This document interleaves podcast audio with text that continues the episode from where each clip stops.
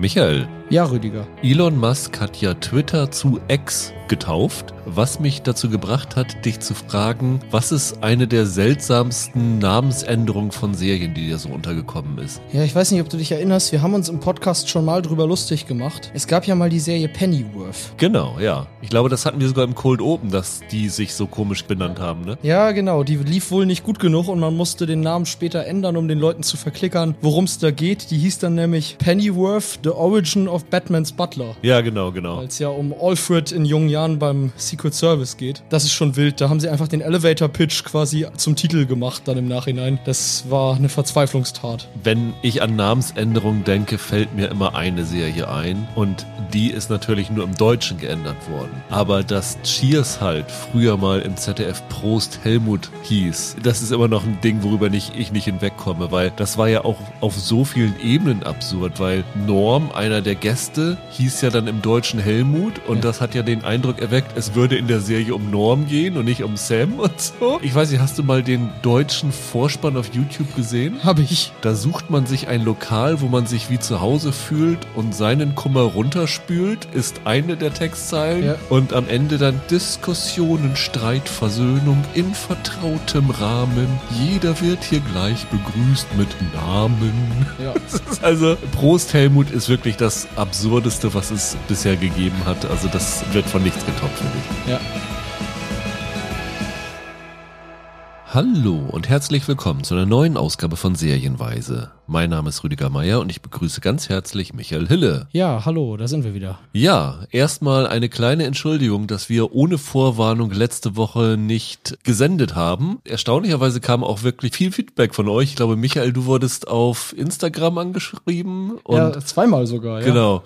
Roland wurde kontaktiert, was denn nun los sei. Und es ist tatsächlich ein bisschen höhere Gewalt gewesen, weil wir hatten eigentlich vor, letzte Woche über zwei Serien zu sprechen. Das eine ist Special Ops Lioness bei Paramount Plus gewesen, das andere Futurama bei Disney Plus. Und ja, zu Futurama hatte man uns gar keine Screener geschickt und die kamen dann ja erst am Montag raus. Und Special Ops hatten sie uns den Screener zu einer Folge geschickt, wo wir uns gedacht haben, das macht absolut keinen Sinn drüber zu reden, weil ihr habt ja dann am Sonntag zwei Folgen bekommen und wir hätten dann nur anhand von einer Folge darüber sprechen können. Deswegen war uns das irgendwie so absurd, dass uns auch keine Alternative so auf die Schnelligkeit eingefallen ist. Wir hatten quasi bis kurz vor Schluss gehofft, es kommt noch ja, was und genau. dann war es leider zu spät. Und von daher musste letzte Woche ausfallen, aber die beiden Serien fallen natürlich nicht unter den Tisch. Die sprechen wir heute auch an. Darüber hinaus sprechen wir natürlich aber auch über die Serien, über die wir regulär in dieser Woche sprechen wollten. Nämlich das eine ist die zweite Staffel von Good Omens, die jetzt bei Amazon Prime Video startet. Und dann sprechen wir über eine Serie, die du auf deiner Vorschauliste ja. hast, das Michael? Ja, ganz oder gar nicht, ne? Genau, die Fortsetzung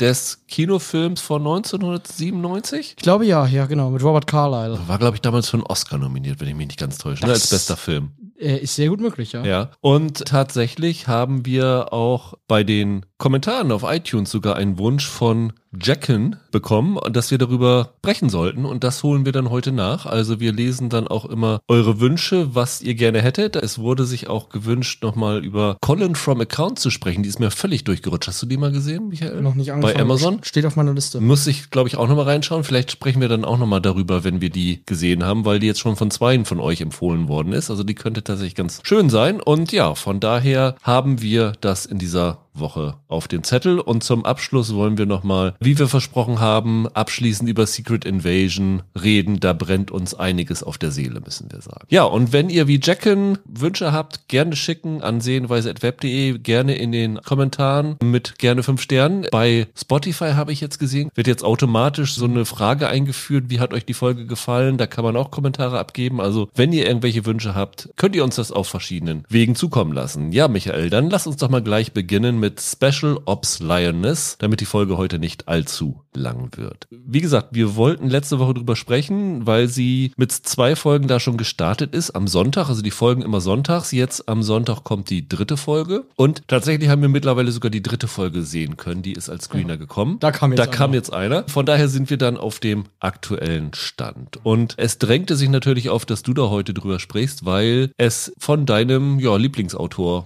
aktuell ist, Taylor Sheridan seine siebte Serie mittlerweile, glaube ich. Er hatte wohl ein Wochenende irgendwie Langeweile und hat gesagt, komm, schreibe ich mal schnell was runter. Und jetzt, äh, ja, eine Actionserie hat er geschrieben. Ist inspiriert von einem realen Programm, ich glaube aber nicht von der CIA, sondern Den von den Marines, genau. Das Programm hieß dort aber auch Lioness. Ja. Dort wurden Frauen rekrutiert. Ich glaube, im Originalprogramm war es für einen etwas anderen Zweck als jetzt hier in der Serie, aber das war so die Inspiration zu dieser Serie. Und ja, hier in der Serie ist es so, dass Zoe Saldana einen CIA-Offizier namens Joe spielt, die quasi die Field-Leiterin von diesem Lioness-Programm ist. Ihre Vorgesetzte ist Caitlin, wird gespielt von Nicole Kidman, die ehrlich gesagt nur für ein paar Minuten irgendwie in den Folgen, die wir gesehen haben, reinschneit. Zieht sich ja ein bisschen durch die Serie. Kommen Ja. wir gleich noch zu- zum anderen Namen zu sprechen. Genau. Und die Joe verliert in der ersten Folge gleich eine ihrer Assets, also eine ihrer Löwinnen, weil die ein Tattoo hatte und das dadurch verräterisch war, dass Ja. sie dann ja nicht wirklich zu den Leuten passt. Ich glaube, in Syrien war sie unterwegs, Ja. da ist sie dann aufgeflogen und sie wurde dann tatsächlich auf Anweisung von Zoe Saldanas Figur in die Luft gejagt. Also die hat dann eine Bombe darauf geschickt, damit das nicht noch mehr Wellen schlägt. Und jetzt braucht sie natürlich eine neue Person, die sie dort einführen kann. Und ihre Wahl fällt auf Cruz. Die wird gespielt von Leisler de Oliveira, die wir in der ersten Folge sehen, wie sie vor ihrem übergriffigen Mann flieht, dann in die Marines aufgenommen wird und dort beim Training sich herausstellt, dass sie ja bessere Leistungen als ein Mann physisch bringt und auch was die Intelligenztests ist, ganz vorne ist, also sozusagen die Top-Wahl für diesen Job ist und jetzt muss halt die Joe ja beginnen, sie auf ihre Mission vorzubereiten und sie soll sich mit der Freundin eines Terroristen anfreunden und über diesen Weg dann sich sozusagen in diese Organisation reinschleichen und da Geheimnisse aufdecken und die neuen Pläne an die CIA verraten. Das ist eigentlich alles, was es über die Hauptgeschichte zu wissen gibt. Das Einzige, was noch ein bisschen wichtig dabei ist, dass die Zoe auch noch verheiratet ist mit einem Kinderchirurgen und zwei Kinder hat und weil sie halt immer in der Weltgeschichte unterwegs ist, ist das Verhältnis zu den Kindern nicht ganz unproblematisch, weil sie immer nur alle zwei, drei Monate mal eben kurz zu Hause reinschneit und sich dann als so Mutter aufspielt und die Tochter natürlich, die ein bisschen ältere ist, sich dagegen auflehnt und sagt, entschuldige mal, du bist hier überhaupt nicht mehr zu Hause und willst jetzt mir vorschreiben, was ich zu tun habe. Das ist dann noch so ein bisschen dieser private Konflikt.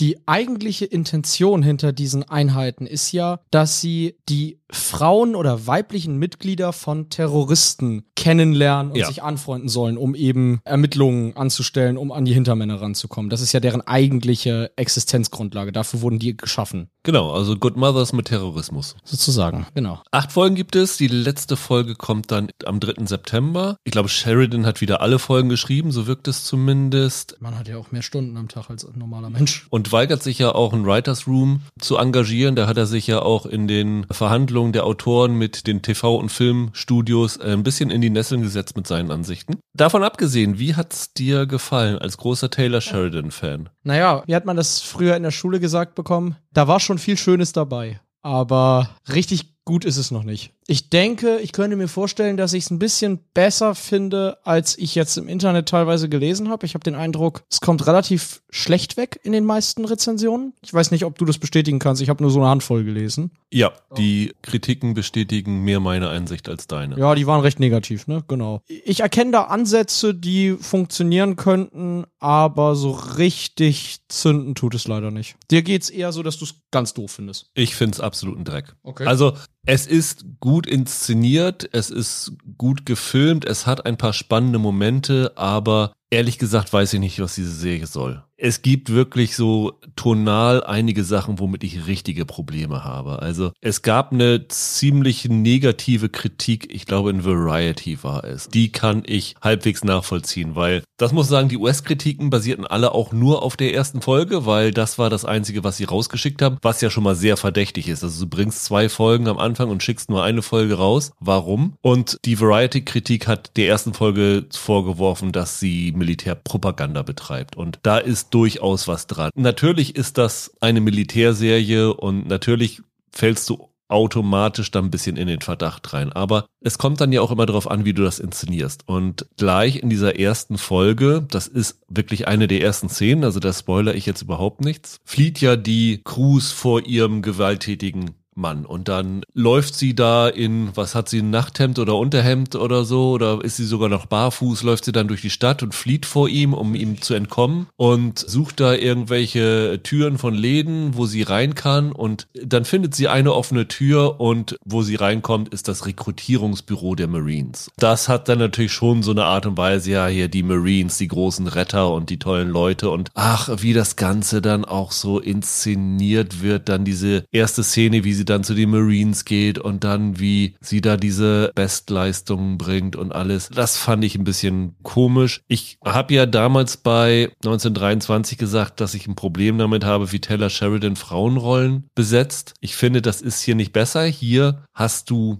den anderen Effekt. Es wird ja immer gerne so in der feministischen Filmtheorie gesagt, entweder sind Frauen Lustobjekte oder sie werden als Männer inszeniert. Und genau das ist das hier. Ne? Das siehst du auch schon daran. Zoe Saldanas Figur heißt Joe, die von Leisel de Oliveira heißt Cruz. Das sind eigentlich beides Männernamen, die sie Frauen gegeben haben. Die werden als Männerfiguren inszeniert. Das muss man so äh, deutlich sagen in ihrer Art und Weise. In der zweiten Folge gibt es eine Szene, wo der Cruz mit einem Wasserstrahl die Unterhose runtergespült wird und so. Ich weiß nicht, also die Art und Weise, wie Taylor Sheridan mit Frauen umgeht, finde ich nicht in Ordnung. Aber davon abgesehen, was ein viel größeres Problem für mich ist, ist, dass ich die Serie in großen Teilen richtig langweilig finde. Das langweiligste für mich war die dritte Folge, die jetzt am Sonntag kommt. Da war für mich überhaupt kein Drive drinne. Die zweite Folge war eigentlich nur ein Folterporno. Das fand ich auch fragwürdig. Also es gibt hier in jeder Folge so Dinge, an denen ich mich stoße und in jeder Folge sind es andere und im Endeffekt ist es aber so, dass ich von den drei Folgen noch nicht eine gesehen habe, die mich irgendwie so überzeugt hat. Die Variety-Kritik habe ich auch gelesen. Ich glaube, ich sehe einiges davon anders. Der Militärpropaganda-Aspekt, ja, okay, meinetwegen. Aber das liegt für mich ein bisschen in der Natur der Sache bei ganz vielen solcher Stoffen. Also das kann ich ja am Ende auch Transformers oder Top Gun vorwerfen. Also halt diese lustigen Sommerblockbuster, in denen die Soldaten die Helden sind. Das kann ich ja ganz vielen Sachen vorwerfen. Da finde ich Special Ops nicht penetranter, als ich Transformers oder sowas finde. Aber den Punkt verstehe ich. Den Punkt mit den Frauenfiguren, da geht es mir tatsächlich ein bisschen anders. Grundsätzlich ist das sicherlich richtig, dass es diese Tendenz gibt, dass coole Frauenfiguren oft verwechselt werden mit Männerfiguren, die man mit Frauen besetzt. Aber hier geht es um Marines und die verhalten sich so, wie abgeklärte Soldaten sich verhalten. So wie Zoe Saldana auftritt, treten Leute beim Militär auf. Da ist das Geschlecht auch erstmal relativ zweitrangig. Das ist eine hartgesottene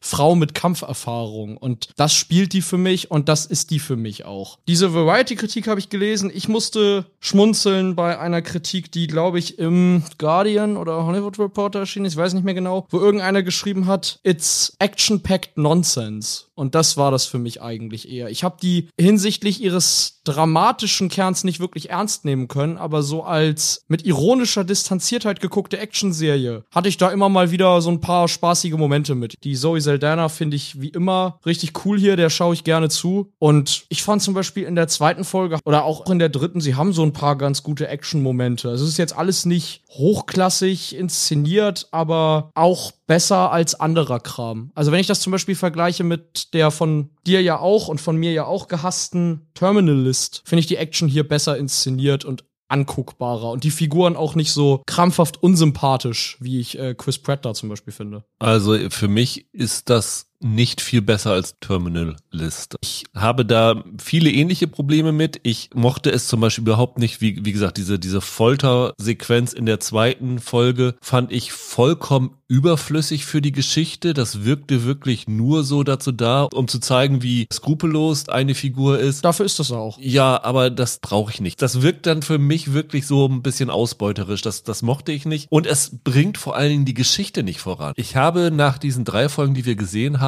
immer noch nicht so richtig einen Eindruck davon, was die Serie eigentlich will außer dass sie halt irgendwie diese Terrorismusplotte rein will. Aber für mich ist das Ganze ein bisschen so ein Etikettenschwindel. Und das haben wir eben schon gesagt. Wenn du dir das Poster anguckst, dieser Serie, dann hast du unten Zoe Soldana und die Laila de Oliveira und oben drüber als vermeintliche wichtigste Figuren dieser Serie. Morgan Freeman, Nicole Kidman und Michael Kelly. Michael Kelly, der ja bei Jack Ryan war. Ähm, House of Cards auch, ne? Genau, und hier spielt er irgendwie so ein, so ein Senior CIA-Typ. Ja. Morgan Freeman spielt wohl den amerikanischen Außenminister und Nicole Kidman, wie gesagt, die direkte Vorgesetzte von Zoe Saldana. Und wenn ich diese drei Figuren zusammenzähle, was die an Screentime in den ersten drei Folgen haben, ich glaube, ich komme nicht auf sieben Minuten. Ja, die Serie ist recht lange warten auf Morgan Freeman, ne? Morgan Freeman in den ersten drei Folgen noch nicht einmal aufgetaucht. Ja. Nicole Kidmans Szenen hätte sie Ja. in einem halben Tag abdrehen können. Die eine Szene, die sie in Folge 1 hat, ist auch wirklich merkwürdig. Da hast du gefühlt nur so Profilaufnahmen von ihr beim Sprechen und es sah irgendwie aus wie ein Covid-Dreh von 2020 im April. Es ist so, als wenn sie das zu Hause irgendwie mit dem Stativ und der Kamera gefilmt hätte. Ich hätte kein Problem damit, wenn sie von vornherein sagen, äh, das sind nur irgendwie Cameos, aber das ist ja in der ganzen PR auch mit denen verkauft worden. Und ah, sowas mag ich immer nicht. Also ich kann mir auch nicht vorstellen, dass die jetzt in dem Rest der Serie noch so diese großen Auftritte bekommen. Zoe Saldana finde ich auch in Ordnung. Wobei ich da zum Beispiel finde, diese Privatgeschichte, die da drin ist, das ist total verschenkt. Die Eheprobleme, die sie haben, beziehungsweise man weiß nicht, ob die eine offene Ehe führen oder so. Sie kommt dann, so wird es bei Sheridan inszeniert, einfach nur nach Hause, um mit ihrem Ehemann nochmal Sex zu haben. Ja, so ist es wahrscheinlich auch. Das ist halt auch so ein Ding, wo ich denke, oh, da könnte sie mal ein bisschen was Besseres einfallen lassen, weil dafür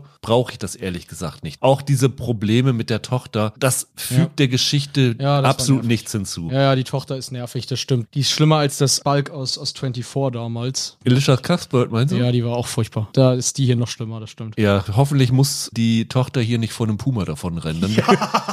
Oh mein Gott. Wer nicht weiß, wovon wir reden, mal auf YouTube suchen. Zweite Staffel 24, ja. großartig. Ich weiß nach diesen drei Folgen nicht, ob ich die Serie weitergucken will, weil so richtig irgendwas, wo ich denke, dass sie mich reizt, dass es mich irgendwie interessiert, da weiterzuschauen, habe ich jetzt nicht gefunden. Also es zeichnet sich ein Muster ab. Ich will mich gar nicht als der anspruchslose Zuschauer hier im Podcast quasi sozusagen outen. Aber das ist für mich am Ende so, wie es war, als wir über Fuba oder sowas gesprochen haben. Das ist letzten Endes eine simple Actionserie, deren Spin ist, jetzt machen wir es mit Frauen. Das ist Top Gun ohne Flugzeuge mit Frauen. Und als so simple Actionserie zum Nebenbei gucken, finde ich die deutlich besser als anderes, was es da gibt. Also da würde ich dir widersprechen und sagen, die Figurenzeichnung ist besser als in sowas wie Terminalist. Die Action sieht besser aus als in Terminalist oder Fuba oder einigen anderen Sachen, die es zuletzt gab. Oder so ein ganz großer Schrott wie Citadel oder so. Und wenn man da sozusagen mit niedrigen Erwartungen rangeht und das aus diesem Blickwinkel guckt, nicht als ernstzunehmende Auseinandersetzung mit Terrorismusbekämpfung oder als differenzierte Kriegsserie oder so, sondern das ganz simpel als so ein 80er-Jahre-Format anguckt, nur dass man jetzt Frauen besetzt hat in den Rollen, dann finde ich die in Ordnung. Also könnte sie wirklich schlimmer sein.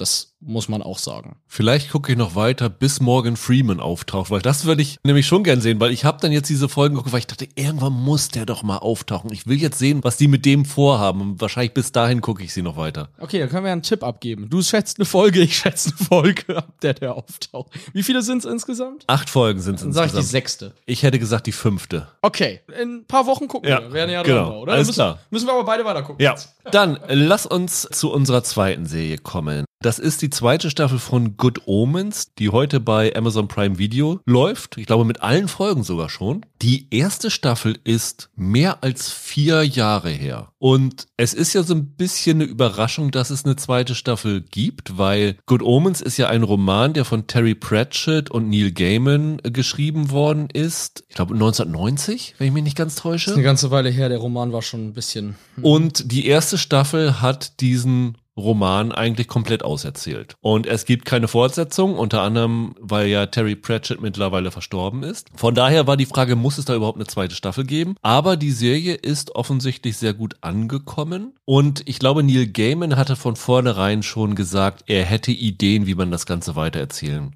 könnte. Und jetzt hat er quasi sich einen anderen Drehbuchautor dazugenommen. Ich meine, John Finnemore heißt der Mann. Und die beiden haben jetzt gemeinsam sechs neue Folgen über den Engel Ezzy Raphael, gespielt von Michael Sheen, und den Dämon Crowley, gespielt von David Tennant, geschrieben. Die erste Staffel, Michael, ich weiß gar nicht, hatten wir darüber gesprochen? Ich weiß nur noch, dass ich nicht so angetan gewesen bin. Ich kannte diesen Roman auch nicht. Ich glaube, Roland kannte den, ist ja großer Neil Gaiman-Fan und fand diese erste Staffel äh, deutlich besser. Ich habe die erste Staffel gar nicht zu Ende geschaut. Wie war es bei dir mit der ersten Staffel? Ich habe die sogar zu House of Blu-ray stehen und ich kaufe mir nur ganz wenige Serien. Einerseits weil es nicht so viele gibt. Und andererseits nur die, die ich richtig gut fand. Ich fand die super. Ich mag allerdings auch den Roman sehr. Den habe ich auch gelesen. Ich sag mal so, Gaiman kann einfach schreiben. Der hat einfach eine wunderbar kreative Ader. Du weißt nie, was du kriegst. Du, immer wenn du umblätterst, kann jetzt alles passieren. Und ich mochte an der Serienversion, dass sie diesen Geist beibehält, obwohl die ja ein paar Änderungen vornimmt. Also zum Beispiel das Ende der ersten Staffel damals, auf dem jetzt natürlich die zweite aufbaut. Das war ja sehr anders als in der Romanvorlage. Das haben sie ja deutlich abgeändert. Ich fand die überraschend. Ich fand Sheen und Tennant ein sehr witziges Duo. Ich fand das auch schön, nicht nur wie schräg, sondern wie queer die auch teilweise war auf ihre Art. Super besetzt. Ich hatte da meinen Spaß mit. Ich fand die gut.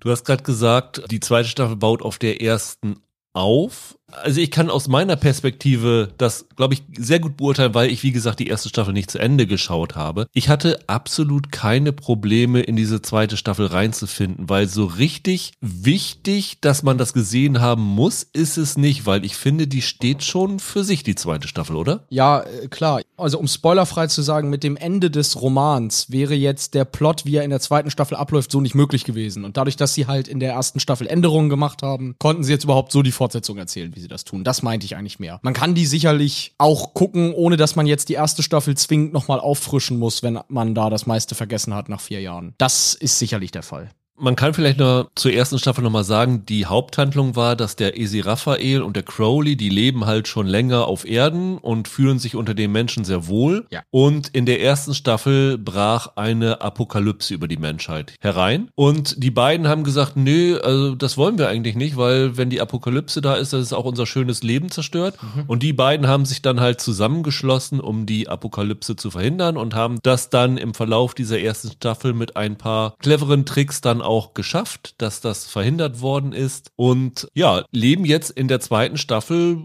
unbehelligt im London der, ist es die Gegenwart? Also es war ja irgendwie 2018 oder 2019, ja. wo die erste Staffel gespielt, aber so grob die Gegenwart. Ungefähr, es, ne? ja, ja. Und Essie Raphael hat einen Buchladen in London und der Crowley, der hängt einfach irgendwo in London ab, auf Parkbank oder irgend sowas. Der äh, ist ein bisschen heimatlos, aber fühlt sich damit sehr wohl. Und in dieser zweiten Staffel wird die, sagen wir es mal, die Hauptgeschichte dadurch ausgelöst, dass eines Tages vor der Ladentür von dem Esi Raphael ein nackter Mann steht, der von John Hamm gespielt wird, der in der ersten Staffel auch schon dabei war. Der spielt den Erzengel Gabriel, der in der ersten Staffel versucht hatte, Esi Raphael zu töten. Ja. Und jetzt steht er nackt vor dem Laden und hat auch keine Erinnerung mehr. Er weiß nicht, wer er ist, er weiß nicht, warum er ist, er weiß nicht, wo er ist, er ist einfach nur da und Isi Raphael nimmt ihn auf und stellt ihn quasi mehr oder weniger so als stellvertretenden Verkäufer da ein. Und zeitgleich wird halt der Gabriel im Himmel aber auch vermisst und sie stellen alles an, um den wiederzufinden. Und dadurch, dass er ihm bei sich versteckt hält, gerät natürlich Easy Raphael und dementsprechend auch sein Kumpel Crowley geraten halt auf die Abschlussliste von oben, aber auch von unten, weil Beelzebub hat auch eigene Interessen an dem Gabriel. Und jetzt versuchen sie rauszufinden, warum der Gabriel hier ist, suchen so Indizien. Es gibt da so einen Song, den er summt und so. Und das ist eigentlich so der rote Faden, der sich durch diese Geschichte zieht. Und dann kommt aber hinzu, ich glaube, das war in der ersten Staffel auch so, Michael, ne, dass sie in ja fast schon losgelösten Kapiteln andere Aspekte ihrer Freundschaft nacherzählen. Also sie reisen da durch die Zeit und zeigen halt, zum Beispiel die allererste Szene dieser zweiten Staffel ist, wo die beiden am Anbeginn der Welt gewesen sind. Ja, es gab sowas ähnliches in Staffel 1 ja auch schon. Also es gab ja in Staffel 1 David Tennant hat es damals das längste Cold Open der Welt genannt, weil es, glaube ja. ich, 31 Minuten waren, bis die Intro-Sequenz kam, wo man so eine Reise durch die Zeit hatte mit der Freundschaft der beiden, die ja dann auch biblischen Ursprung hatte und so weiter. Und sowas machen sie hier auch wieder. Genau, also in der zweiten Folge zum Beispiel sind sie bei Job, also Hiobs Botschaft und Ja, so. genau, genau. Also werden da auch biblische Motive angegangen. Es werden aber auch äh, reale Sachen eingebunden. Also zum Beispiel in der dritten Folge sind sie im Edinburgh des Jahres 1827, zu der Zeit, wo es die, ich glaube im Deutschen heißen sie Westport-Morde gegeben hat. Burke und Hare Murders, glaube ich im Englischen heißt die, wo dann halt zwei Leute Leichen an einen Arzt verkauft haben. Darauf greifen sie dann so ein bisschen mit zurück. Also sie verweben biblische,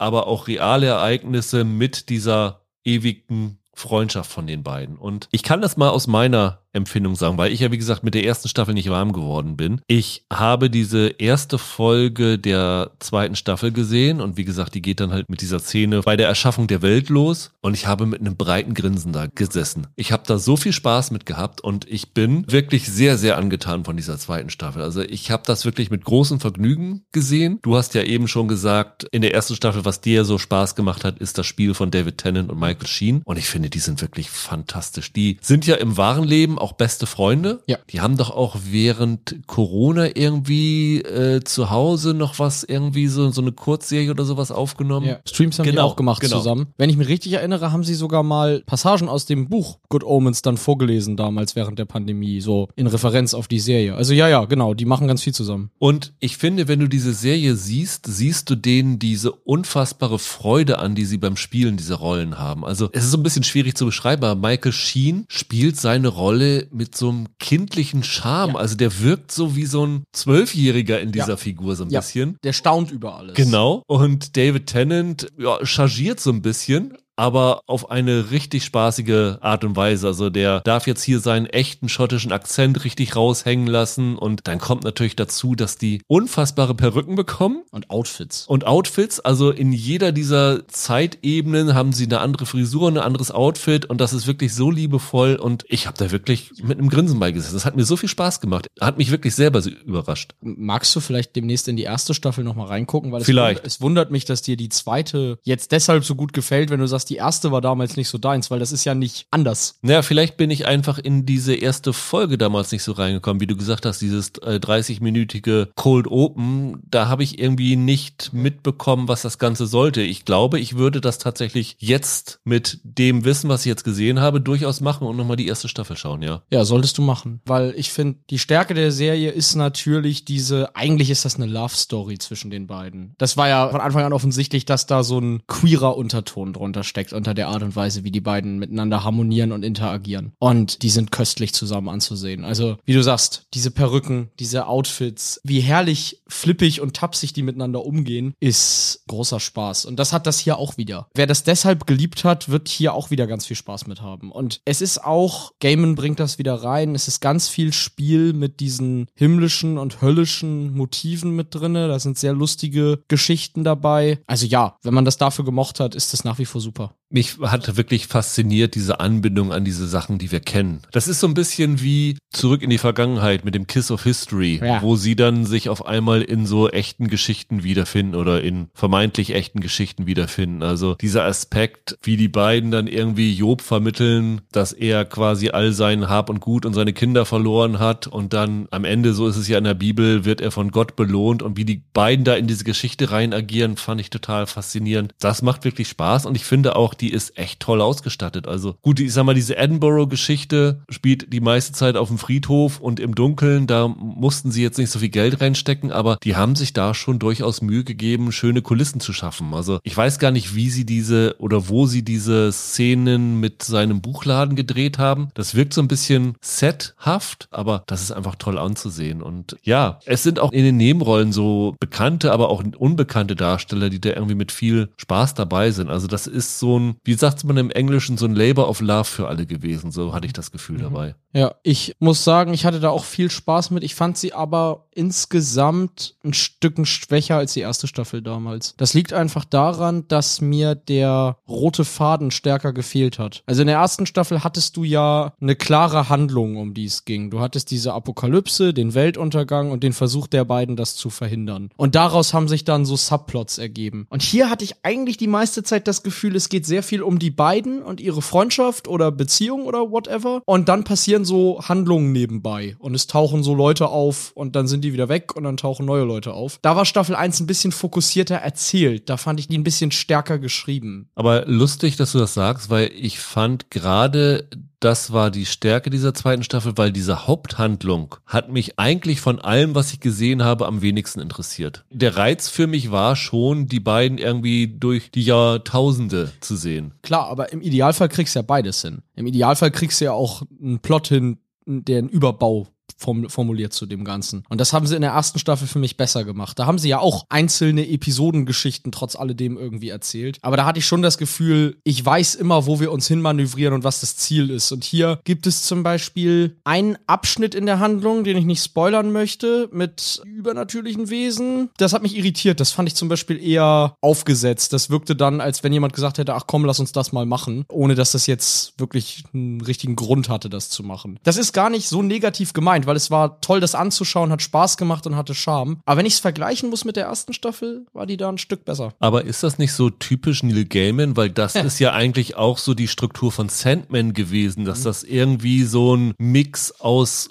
fast schon Standalone-Sachen gewesen sind, wo du nur einen ganz dünnen roten Faden gehabt hast. Ja, wobei das ist bei Sandman dann aber viel stärker als jetzt hier. Also wie gesagt, bei Good Omens war das in der ersten Staffel schon so, dass man diesen Überbau hatte und dass man den auch im Hinterkopf haben sollte bei allem. Also die Apokalypse war da ja schon Dauerthema und deren Kampf, das zu verhindern. Und das ist auch im Roman das überbestehende Thema. Also man kann jetzt sagen in der zweiten Staffel, dass da Gaiman so ein bisschen das macht, was er in vielen anderen Stoffen macht. American Gods ist ja quasi auch so eine Road-Movie Movie-Geschichte, wo es um die Station geht und nicht wirklich um das Ziel an sich. Aber ich hätte mir da noch einen etwas stärkeren Hauptplot gewünscht, unter dem das Ganze steht. Aber das ist Meckern auf hohem Niveau. Ich hatte, ich hatte viel Spaß damit. Ja, also muss ich auch sagen, ich kann nur allen Leuten empfehlen, also wie gesagt, die Leute, die Good Omens Staffel 1 super fanden, werden hier eh wieder reinschauen Natürlich. und werden auch auf ihre Kosten kommen. Aber ich würde zumindest basierend auf meiner Erfahrung auch allen sagen, die die erste Staffel vielleicht nicht so gut gefunden haben oder nicht so reingekommen sind, hier zum zumindest noch mal reinzuschauen und auch in dem Wissen reinzuschauen, man muss nicht die erste Staffel komplett gesehen haben. Man kann hier einfach noch mal neu eintauchen, weil, wie gesagt, dadurch, dass die Serie quasi am Anbeginn der Zeit beginnt, ist das ja durchaus irgendwie etwas, was auch für sich stehen kann. Ich vermute mal, es hilft natürlich, die erste Staffel gesehen zu haben, weil man die Freundschaft dieser beiden dann noch besser versteht. Aber rein für die Handlung ist es nicht essentiell und fürs Vergnügen würde ich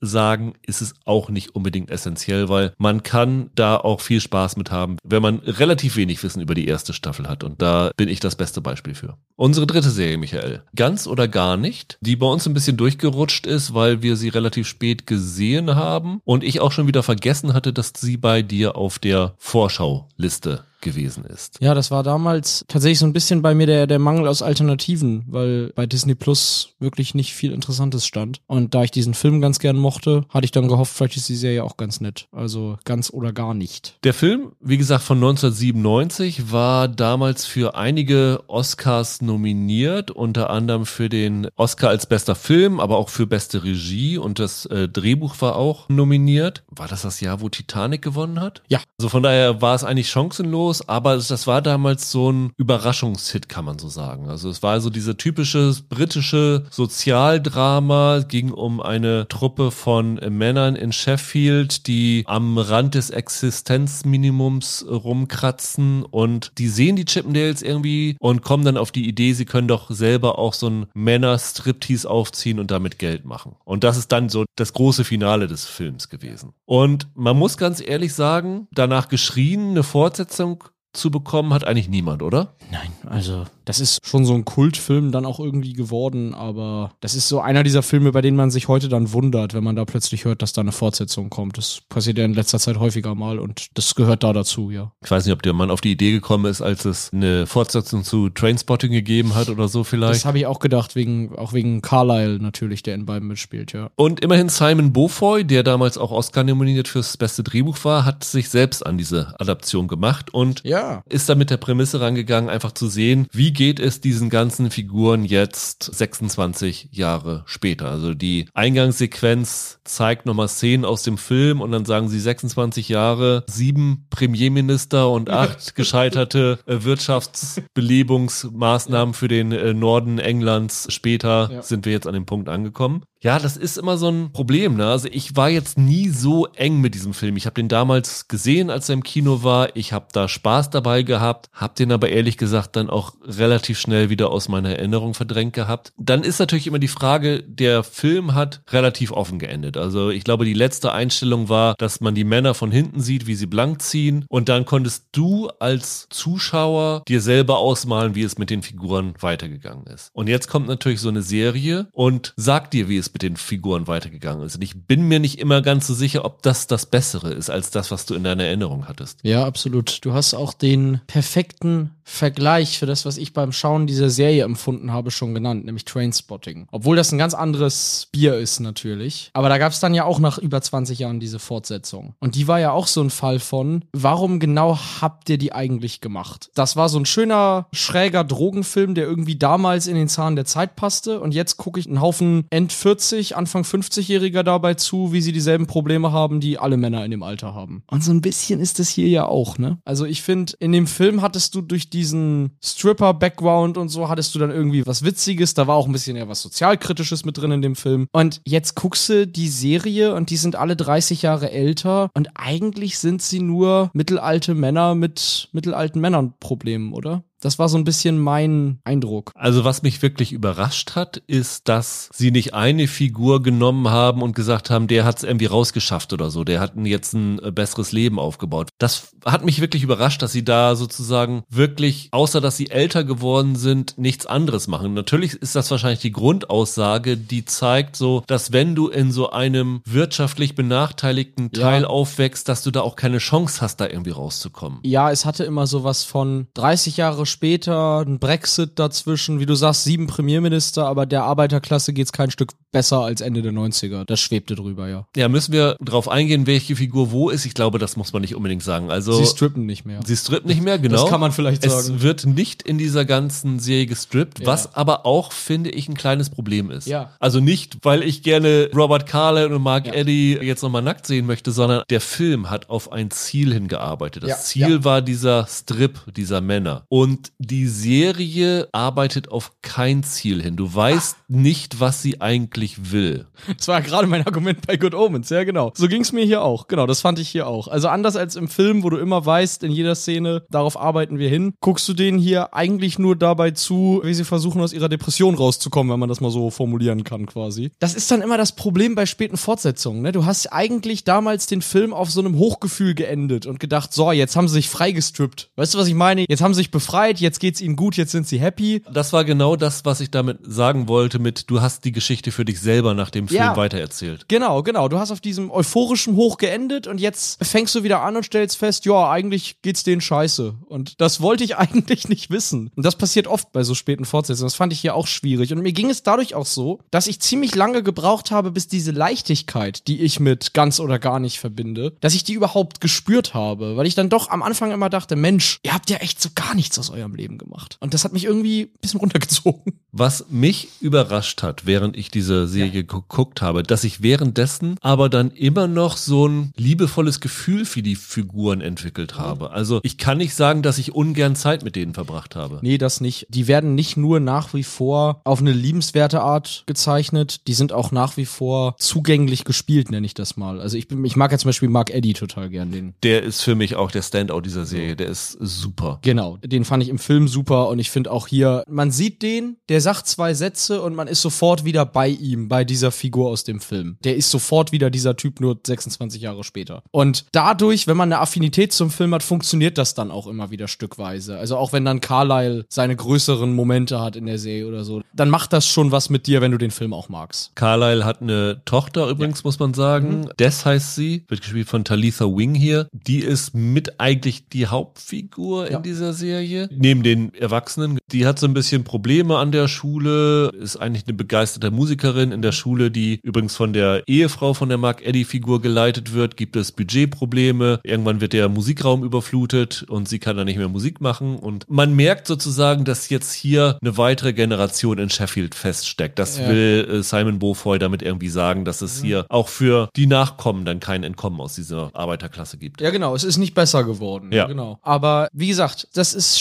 Stärke und Schwäche des Ganzen. Es hat natürlich was für sich durch diesen Effekt, dass man die von damals kennt, dass man sagt, okay, man hat diesen Vergleich, weißt du, damals war die Situation so, sie ist immer noch so und gleichzeitig gab es hier immer wieder Momente, da ging es dann ja zum Beispiel darum, dass diese älteren Herren sich auch nicht so richtig eingestehen wollen, dass sie nichts aus sich gemacht haben oder so ein bisschen damit hadern, das so überspielen, dass ihr Leben eigentlich nicht die erhoffte Wende genommen hat, die sie sich erträumt haben. Und da habe ich immer gedacht, das sind ja gute Themen, aber das hat eigentlich gar nicht zwingend was mit ganz oder gar nichts zu tun. Das hättest du auch in einer neuen, frischen Serie erzählen können. Dafür musstest du nicht diese fast 30 Jahre alten Figuren wieder hervorholen. Ich habe das Gefühl gehabt, der Film hat, also in meiner Erinnerung, erzählt, ja. wie man in der Tristesse Freude empfinden kann. Genau, genau. Das macht die Serie nicht so. Die hat nur ganz, ganz kurze Momente, wo man den Figuren so ein bisschen Glückseligkeit schenkt, aber eigentlich ist es die ewige Tristesse hier. Ja, genau. Und das ist halt vor allem auch eine Serie übers Altern und über so einen Generationenkonflikt. Und da machen sie dadurch halt so viel neue Fässer auf, dass es gar nicht mehr zwingend The Full Monty ist von damals. Und deswegen meinte ich vorhin Trainspotting als Vergleich, wo du eben dann einen Film hattest über die Probleme von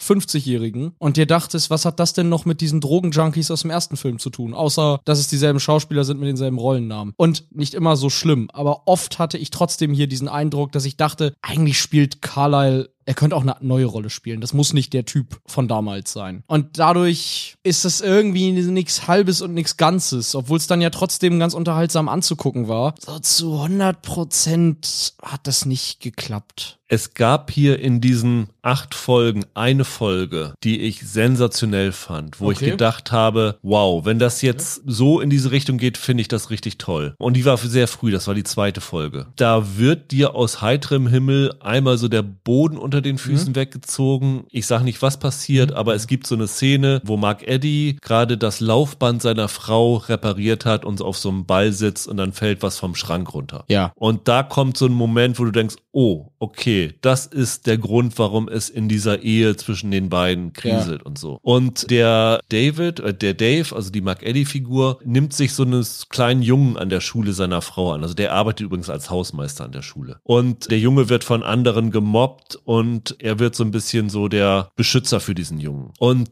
wie diese ganze Geschichte in dieser Folge erzählt worden ist, was wir dort über die Figuren erfahren, wie diese Freundschaft von diesem korpulenten alten Mann mit diesem Zehnjährigen erzählt wird. Das fand ich so wirklich berührend und wunderbar und auch schön, dass ich gedacht habe, oh, das ist was, darauf könnt ihr toll aufbauen. Nur das Problem ist, was wir eben schon gesagt haben, dass die Serie genauso wie Good Omens so ein bisschen verschiedene Geschichten erzählt. Diese Geschichte wird eigentlich über die weiteren Folgen ziemlich aus den Augen gelassen. Und das ist dann halt schade, weil du hast hier öfter mal in dieser Serie so Momente, wo du denkst, ah, guck mal, das ist eine interessante Geschichte, die gefällt mir, da würde ich gerne mehr von sehen. Und dann macht's Klick und in der nächsten Folge wird dann eine ganz andere Geschichte erzählt und die Geschichte, die dich eigentlich interessiert, wird aus den Augen verloren. Ja. Und das fand ich dann immer ein bisschen schade, mhm. weil es gibt hier in dieser Serie Ansätze, die sind wirklich toll. Und wie gesagt, die meisten hängen wirklich mit dieser Mark Eddy-Figur zusammen. Die werden dann aber nicht so komplett durchgezogen. Ja, und so gut diese Ansätze auch sind, wie gesagt, bei mir war dann immer ein bisschen die Frage, was hat das jetzt im Kern mit The Full Monty und der Figur aus Full Monty zu tun? Da, da komme ich dann am Ende immer drauf zurück. Also kann man dann diese Geschichte nicht einfach in einem neuen Format erzählen? Ja, ist schon bizarr, weil wie viele Leute werden im Jahr 2023, die das schauen, noch Full Monty in voller Erinnerung haben? Also das müsste ja dann, keine Ahnung, in den letzten ein, zwei Jahren müsstest du zufällig das mal geguckt haben, um da direkt anschließen zu können. Weil du kannst ja nicht, wenn du jetzt 26 Jahre später eine Serie machst, davon ausgehen, ja. dass die Leute sich noch an die Figuren und die Handlungen und alles erinnern können. Ja, und das war zwar schon ein beliebter Film damals, aber das ist jetzt auch nicht so ein Riesenkult gewesen wie Trainspotting, wo man jetzt sagt, da gibt's eine feste Fangemeinde, die den irgendwie jährlich schaut oder sowas. Nicht mal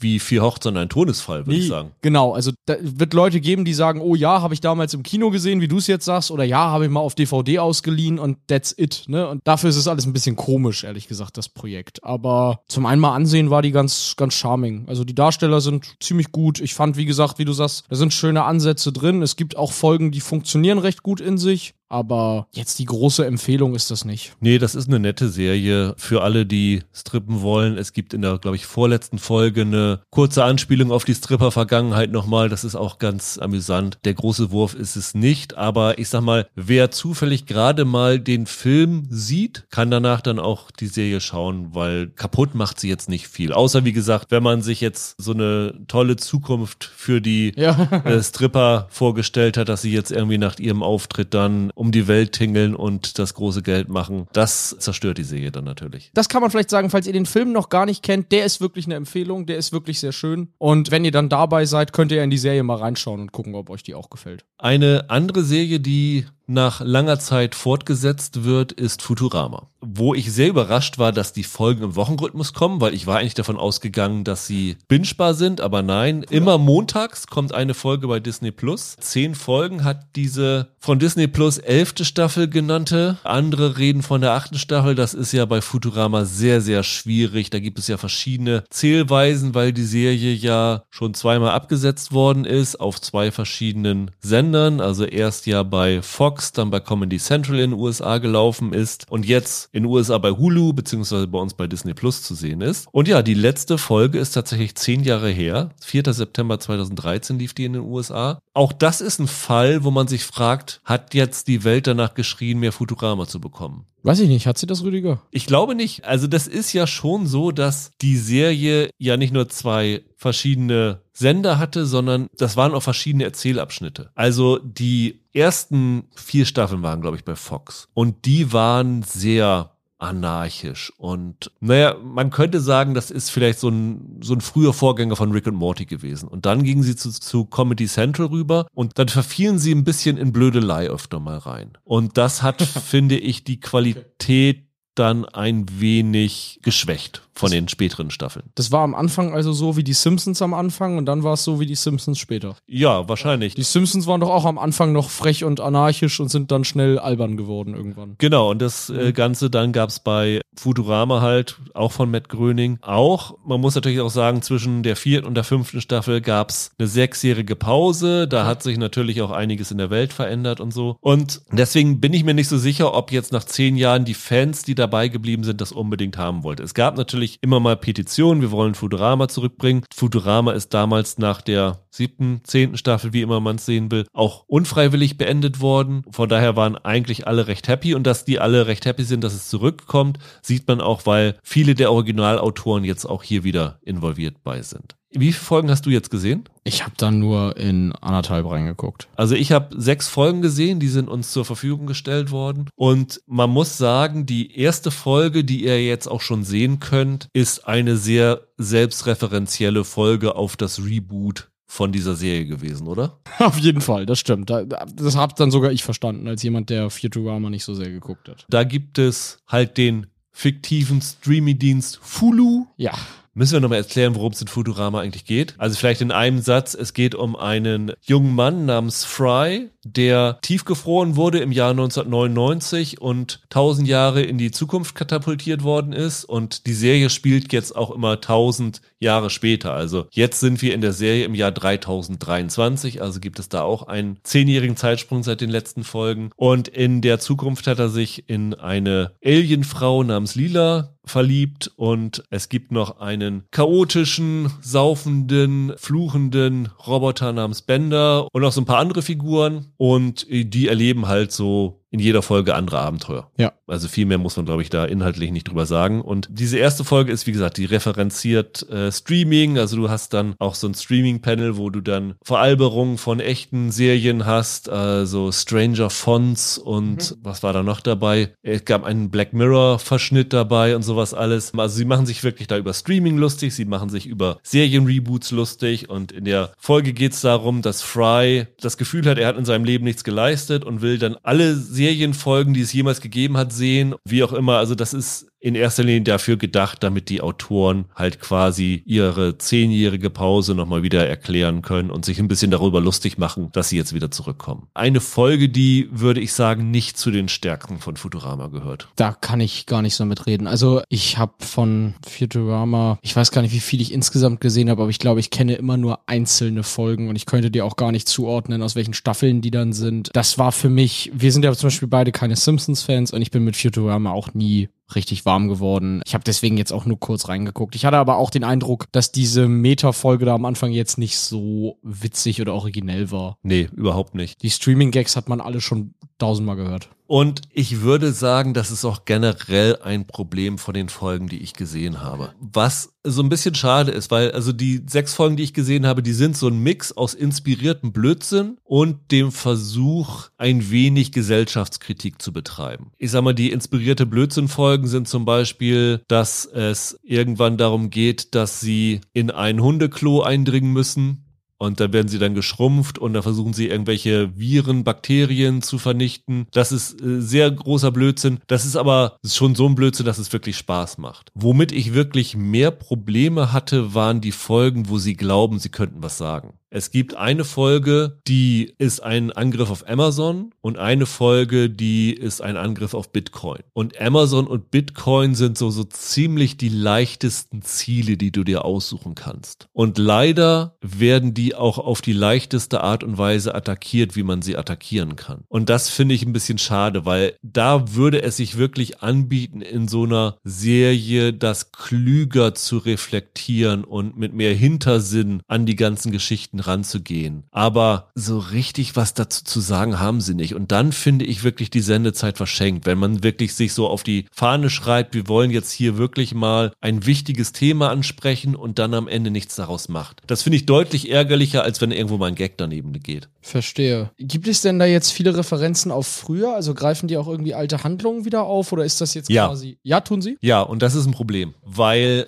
die Serie ist zweimal abgesetzt worden. Ja. Das heißt, du weißt, dass es eine begrenzte Zielgruppe für Futurama gibt. Und in dem Moment, wo du nach einer zehnjährigen Pause viele Gags darauf aufbaust, dass du weißt, was mit Figuren vor 10, 15 Jahren passiert ist, in welchen Folgen, schließt du eine große Gruppe von neuen Zuschauern eigentlich aus? Also eigentlich ist das für Fans von damals ja. geschrieben. Also Futurama war ja nie weg. Ja, die war zehn Jahre, hat die pausiert, aber lief ja dauerhaft auf einschlägigen Fernsehsendern oder so. Das ist eigentlich für die Leute, die, letzten zehn Jahre trotzdem immer Futurama geguckt haben und voll drin sind in dem in Ja, Serie. Natürlich kannst du das gucken und dann kriegst du den Gag nicht mit. Das Problem ist nur, du guckst das Ganze und weißt, dass es sich offensichtlich auf ja. irgendwas bezieht, was du nicht verstehst. Und das ist dann ein Problem. Du merkst, dass da was zu holen ja, wäre, wenn du dich auskennen würdest. Genau. Mhm. Und das ist dann ein bisschen schade. Und ich finde es nicht klug, weil ich muss ja eine neue Zielgruppe erschließen, weil du kannst nicht davon ausgehen, dass es nach zehn Jahren noch so viele so viele in Anführungsstrichen Fans wie damals gegeben hat, die ja damals auch schon nicht gereicht haben, um die Serie bei Comedy Central am Leben zu halten. Das heißt, du müsstest eigentlich hier versuchen, eine neue Fangemeinde zu erschließen und da glaube ich, werden sie dran scheitern, weil ich sehe da jetzt nicht wieder Leute, die Futurama gar nicht kennen, nochmal wieder reinkommen sollen. Klar kannst du natürlich sagen, okay, wenn sie Amazon und Bitcoin attackieren, hast du da die Möglichkeit, Leute abzuholen, die vielleicht sonst nichts mit Futurama am Hut haben, aber dafür muss es, müsste es dann origineller sein. Das ist ja ein bisschen schade. Also, wie gesagt, ich war da nie so drin, es war irgendwie nicht mein Humor, aber das war ja schon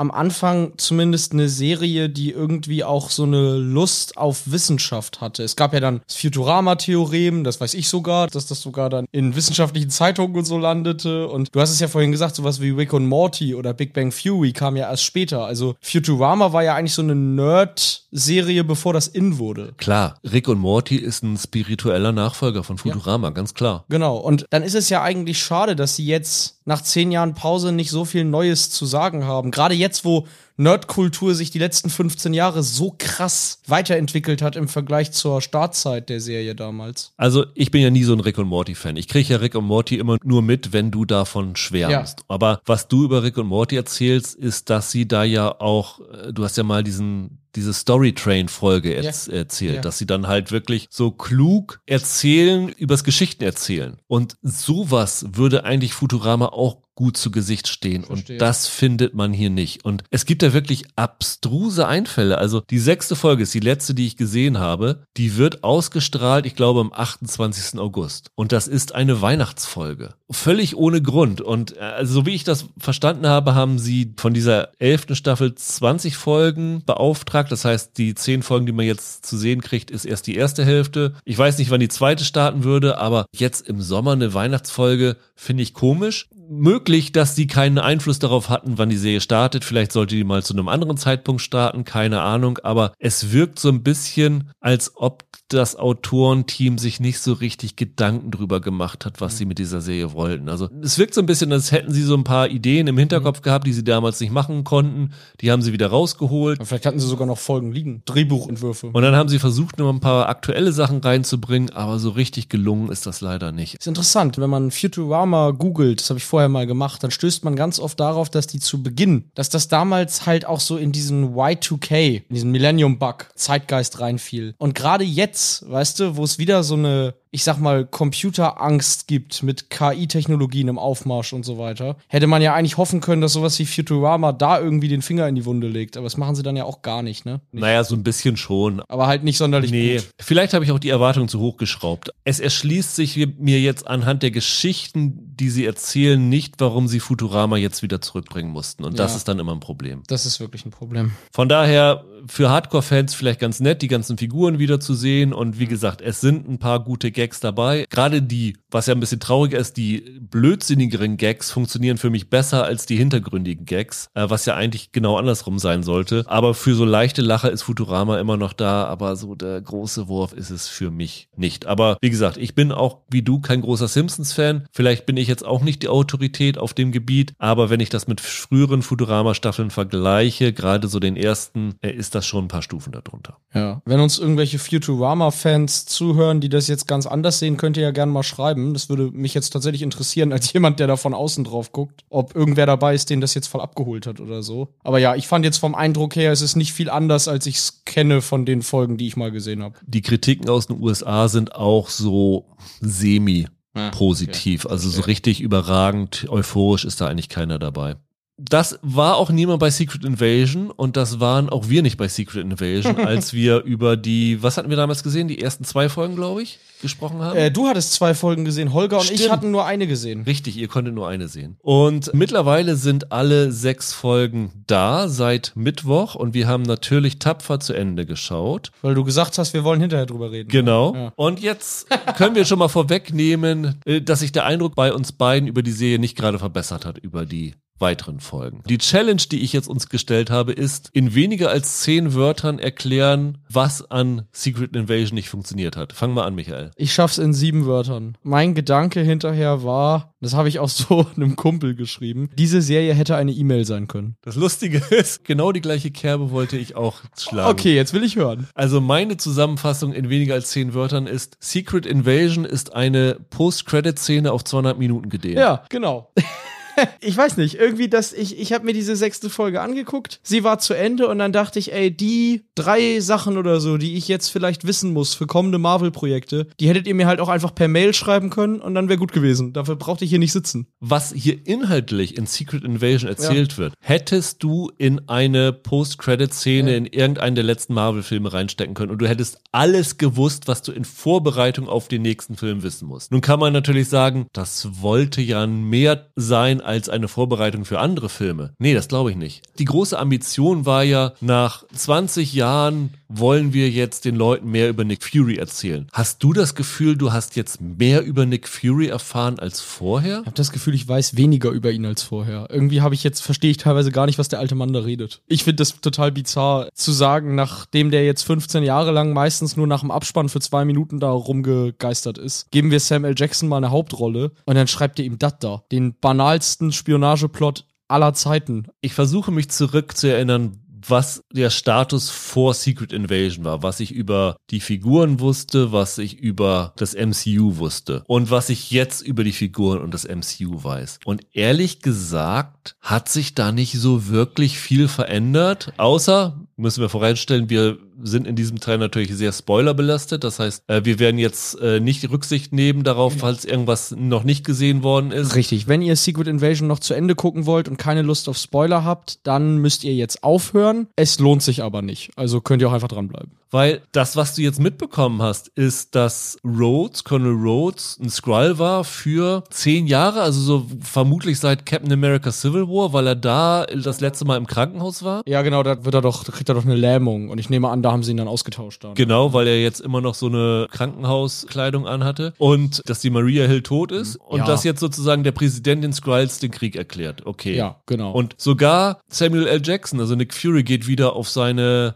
Raumstation. Raumstation zurück. Also, Also das war schlicht unnötig. Ja. ja. Das sind die zwei Sachen, die man wissen muss. Rhodey war ein Squall, das kann dir aber egal sein, weil jetzt ist ja der normale Rhodey wieder da. Also alles wie vorher. Und Maria Hill war im gesamten MCU vorher vielleicht so zehn Minuten dabei. Also ist es jetzt auch egal, ob die lebt oder stirbt. Mal ganz ehrlich jetzt. Die, die hatte in der ersten Folge Secret Invasion, in der sie ja stirbt, ungefähr so viel Screentime wie in allen Marvel-Projekten davor. Also ist es dann auch irgendwie Banane. Hinzu kommt ja, das wäre ja alles gar nicht so schlimm, wenn die Serie in irgendeiner Form interessant oder spannend gewesen wäre. Ja. Aber die war unfassbar langweilig. Die war so derbe langweilig. Ich habe wirklich in Folge 4 oder so hart damit kämpfen müssen, überhaupt noch zuzuhören, weil es mich so desinteressiert zurückgelassen hat. Ich finde es erstaunlich, was für ein Problem die Marvel-Serie mit Showdowns haben. Wir haben schon uns bei Moon Knight daran gestört, wie dieser große Showdown, dieser Endkampf gelaufen ist. Aber das, was hier in Secret Ja, Invasion ja. mit dem Endkampf zwischen Gaia und Grafik gewesen ist. Meine Güte, war das schlecht. Sowohl was die Dynamik der Action angeht, als auch was die Tricks angeht. Also das sah grauenhaft aus. Da stimmte überhaupt nichts. Ja, das Seltsame ist, die Marvel-Autoren wissen um ihre Fehler. Erinnerst du dich an das Finale von She-Hulk, wo sie die vierte Wand bricht und zu diesem Kevin-Roboter geht? Ja. Und der irgendwas sagt von wegen, ja, jetzt, jetzt kommt ja die Schlacht mit den Hulks und so. Und sie dann sagt, ja, wir können doch nicht jedes Marvel-Projekt mit einer belanglosen CGI-Schlacht beenden. Die wissen das und sie machen es trotzdem wieder. Als Holger mit hier war und wir über diese erste Folge gesprochen haben, da haben wir ja gesagt, die versuchen so einen etwas bodenständigeren Tonfall. Wie in den Captain America-Filmen, so diesen Spionage, Jason Bourne-Touch oder so. Und am Ende schmeißen sich zwei Superwesen Sachen an den Kopf. Was sollte das dann? Das war, glaube ich, so die Hoffnung, als wir über die ersten zwei Folgen gesprochen haben, dass wenn das gut gemacht wird, dass es tatsächlich eine Marvel-Serie sein könnte, die in eine ganz andere Ecke sich bewegt als alles, was wir vorher von Marvel kannten. Du hast gesagt, es könnte das Andor von Marvel werden, wenn es alles gut gelaufen wäre. Ja, genau. Und ich glaube, Holger hatte auch gesagt, die spricht, oder er hatte den Eindruck nach einer Folge, dass die ein erwachseneres Publikum anspricht. Aber nichts davon hat sich bestätigt. Also der Plot war lachhaft und am Ende ist ihnen halt wieder nichts anderes eingefallen, als dass sich irgendwelche Superwesen in einer schlechten CGI-Schlacht auf die Mütze hauen. Ich habe ja nun Moon Knight abgrundtief gehasst. Same.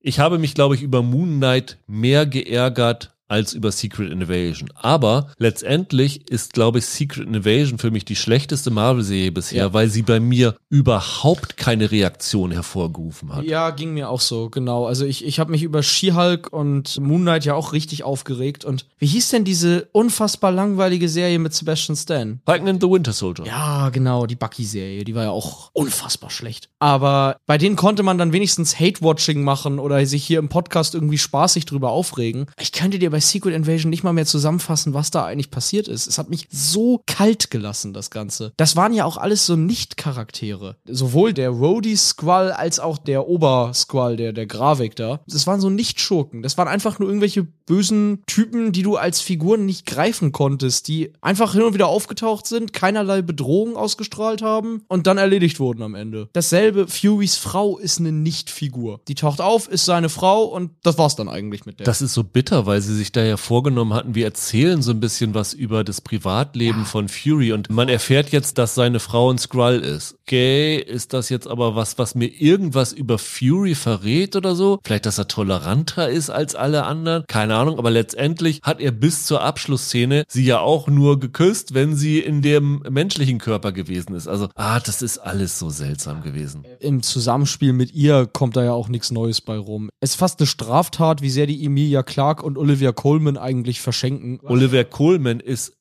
echt irre. Jede Sekunde, Ja. wo Olivia Colman Ja. zu sehen ist, wird diese Serie so unfassbar viel besser, das ist kaum in Worte zu fassen. Aber letzten Endes muss sie dann halt die meiste Zeit auch nur irgendeinen Unsinn reden. Aber es ist Olivia Colman, die Ja. mit ihrem Tonfall das halt so lustig macht. Ja, klar, absolut. Aber man hätte Olivia Colman ja auch mal eine, es klingt jetzt verrückt, aber eine Rolle schreiben können, wo sie halt irgendwie was zu tun hat. Und Emilia Clarke guckt sich da ja auch nur eins zurecht. Also, was zu tun hat die nicht. Nee, ich habe auch das Gefühl gehabt, dass Emilia Clarke so ein bisschen überfordert gewesen ist. Also nicht, weil die Rolle so Ja, anspruchsvoll gewesen ist, sondern in dieser Marvel CGI-Welt, die wirkte da so ein bisschen planlos, obwohl sie ja nun eigentlich seit Game of Thrones so Spezialeffekt erfahren sein musste. Aber da in diesem Ja. Showdown hat sie mir gar nichts rübergebracht. Ja, Ben Mendelssohn ist hier auch nur drinne, weil er in Captain Marvel auch dabei war. Also was zu tun hat der hier auch nicht. Noch bitterer ist ja, die verwechseln Spannung und Ernsthaftigkeit. Also die hatten hier, glaube ich, schon mal irgendwann die Ambition, dass das ein bisschen ernsterer wirken soll als Marvel sonst. Es gab ja eine auffallende Humorlosigkeit.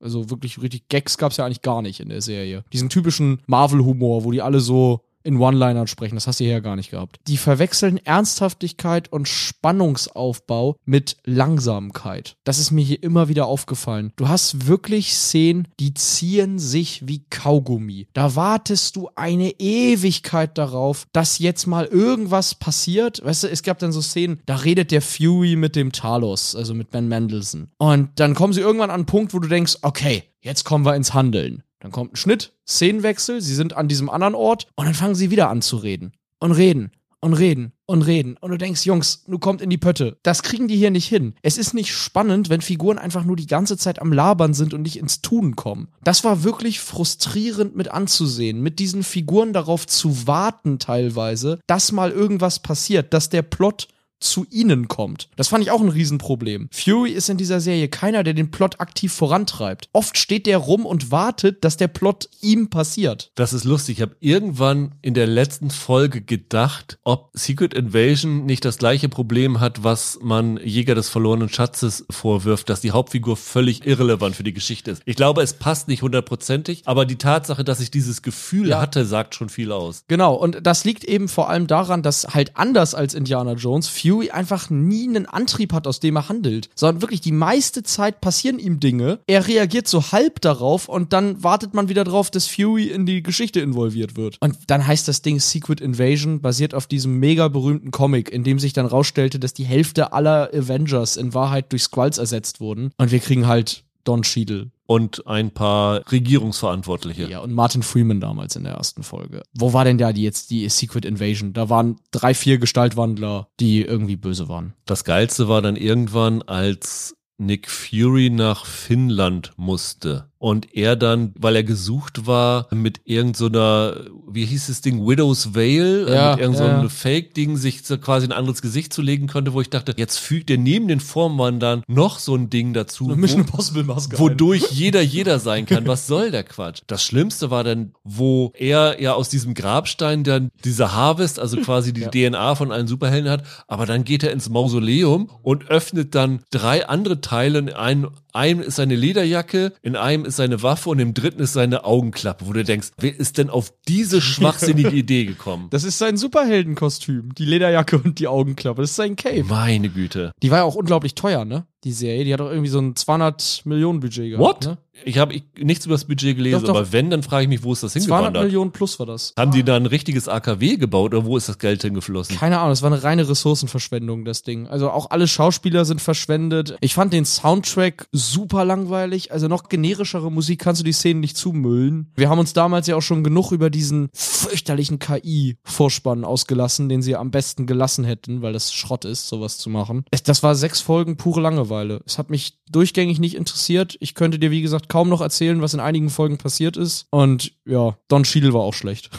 Wenn ich das noch sagen darf. Man kann nur hoffen, dass mit dieser Aussage von Bob Iger, dass man sich jetzt mit den ganzen Marvel und Star Wars Serien verhoben hat, dass man das eigene Produkt qualitativ beschädigt hat damit. Er meinte, man hätte halt wenig Erfahrung mit Serien und so gehabt, aber ich habe immer noch nicht ganz verstanden, ich glaube, die haben selber nicht ganz verstanden, was sie mit den Serien wollen. Weil Secret Invasion hattest du wirklich nur das Gefühl, diese Serie existiert nur, damit sie die weiteren Filme vorbereiten können. Und die Ansage früher war mal, dass sie mit den Serien was Eigenständiges machen wollen, mhm. dass die Serien für sich stehen. Und das habe ich jetzt bei Secret Invasion überhaupt nicht mehr das Gefühl gehabt. Es kann denen echt nur gut tun, wenn sie jetzt einfach mal die Reißleine ziehen und sagen so, wir überdenken jetzt nochmal alles, was wir gemacht haben und analysieren, was funktioniert hat. Mit Albstrichen WandaVision, Loki, Miss Marvel und was nicht funktioniert hat, nämlich diese sogenannten Spielfilme als Serie, Falcon, Winter Soldier, Secret Invasion und sowas alles und bauen das Ganze jetzt nochmal neu auf, weil so kann es nicht weitergehen mit Marvel. Ja, und das Frustrierende ist, du hast jetzt ja auch gesagt, dass es eigentlich bereitet das nur irgendwelche Filme vor und ich weiß nicht mal welche eigentlich. Also für diesen The Marvels wird doch nichts davon eine Rolle spielen. Die größte Vorbereitung ist für diesen Armor Wars Film mit Rhodey, der 2025 kommen soll. Wer hat denn bei Marvel gesessen und gesagt, wir gehen geben jetzt noch Don Cheadle einen Film. Naja, wobei, nachdem er ja eine Emmy-Nominierung für Falcon and Winter Soldier bekommen hat für seine 20 Sekunden Screentime, da lohnt sich's vielleicht auch wieder. Hat mich nicht interessiert und wie gesagt, ihr hättet es mir auch als E-Mail schreiben können. Wenn irgendwer hier zuhört, der da nicht reingeguckt hat und Armor Wars später gucken will, schreibt mich an, dann schreibe ich euch das als E-Mail, was ihr wissen müsst. Dann drei Sätze. Also ich habe auch ehrlich gesagt, selbst bei Marvel Hardcore-Fans in so Foren jetzt wenig positives ja. Feedback zu Secret Invasion bekommen. Also das war ja bei anderen Sachen, die wir auch scheiße ja. fanden, nicht so. Also ja. Moon Knight hatte ja immer noch Hardcore-Fans und sowas alles. Aber hier, glaube ich, sind selbst Marvel-Hardcore-Fans desillusioniert von. Ja, ging mir auch so. Ich habe sogar mal bei Reddit reingeguckt und bei Reddit treiben sich immer nur die Super-Nerds und Freaks rum. Und wenn die Leute da überwiegend enttäuscht sind, dann hat es wirklich niemanden abgeholt. Sie scheint ja auch relativ gefloppt zu sein, ne? Also so einige Artikel habe ich gesehen, wo schon spekuliert wurde oder zumindest so an Wagenzahlen, dass die ja auch überhaupt nicht lief für Disney. Nee, weil sie haben ja auch jetzt gesagt, dass sie die ersten drei Folgen bei, war es bei ABC oder ja, irgendwo, genau. linear ausstrahlen wollen. Miss Marvel, glaube ich, auch, ne? Das hat natürlich mehrere Ursachen. Also ja, das eine ist, bei Andor war es ja auch so, dass sie das gemacht haben, weil angeblich die Zahlen nicht gestimmt haben. Das andere ist, natürlich braucht jetzt Disney nach dem Autorenstreik auch irgendwas, um die ausgefallenen normalen Sendeplätze zu füllen. Also äh, damit versuchen sie zwei Fliegen mit einer Klappe zu schlagen, aber wer das sich im regulären Fernsehen anguckt, mit Werbepausen noch dazwischen, dann, alter Schwede. Dann schläfst du dabei ja, ja ein, ey. Also das war wirklich eine große Enttäuschung. Die nächste Marvel-Serie ist Loki im Oktober, glaube glaube ich. Da habe ich noch ein bisschen Hoffnung auf die zweite Staffel. Dann kommt Echo, glaube ich, noch im Dezember. Das ist, glaube ich, auch so ein Ding, wo ich denke, uh, das könnte auch in die Hose War gehen. Echo die Gehörlose Genau, aus, die Spin-off-Serie. Ja, genau, genau. Große Hoffnung habe ich nicht, aber vielleicht ist das jetzt das große reinigende Gewitter, das es gebraucht hat. Ja, das kann sein. Das ist jetzt vielleicht wirklich endlich mal der Flop, der mal ein Umdenken erzeugt. Ja. Man kann es nur hoffen. Dann, Michael, soll es das für heute gewesen sein. In der kommenden Woche haben wir wieder einiges auf dem Zettel. Wir sprechen über Winning Time, glaube ich, die zweite Staffel. Die startet dann den Montag danach bei Sky. Only Murders in the Building, die dritte Staffel, können wir schon besprechen. Es gibt eine Serie, von der habe ich noch nichts gesehen, aber die klang vielversprechend. Das war eine Serie namens Slip. Und dann kommt noch raus die zweite Staffel von Heartstopper bei Netflix. Ja. Das sind so die vier, die ich für nächste Woche auf dem Zettel habe und wo ein paar Sachen dabei sind, wo ich mich tatsächlich darauf freue und wo ich hoffe, dass wir nicht so negativ sein müssen wie über Secret Innovation gerade zuletzt. Bis dahin, habt ein schönes Wochenende. Bleibt gesund, macht's gut. Ciao, ciao. Macht's gut, ciao.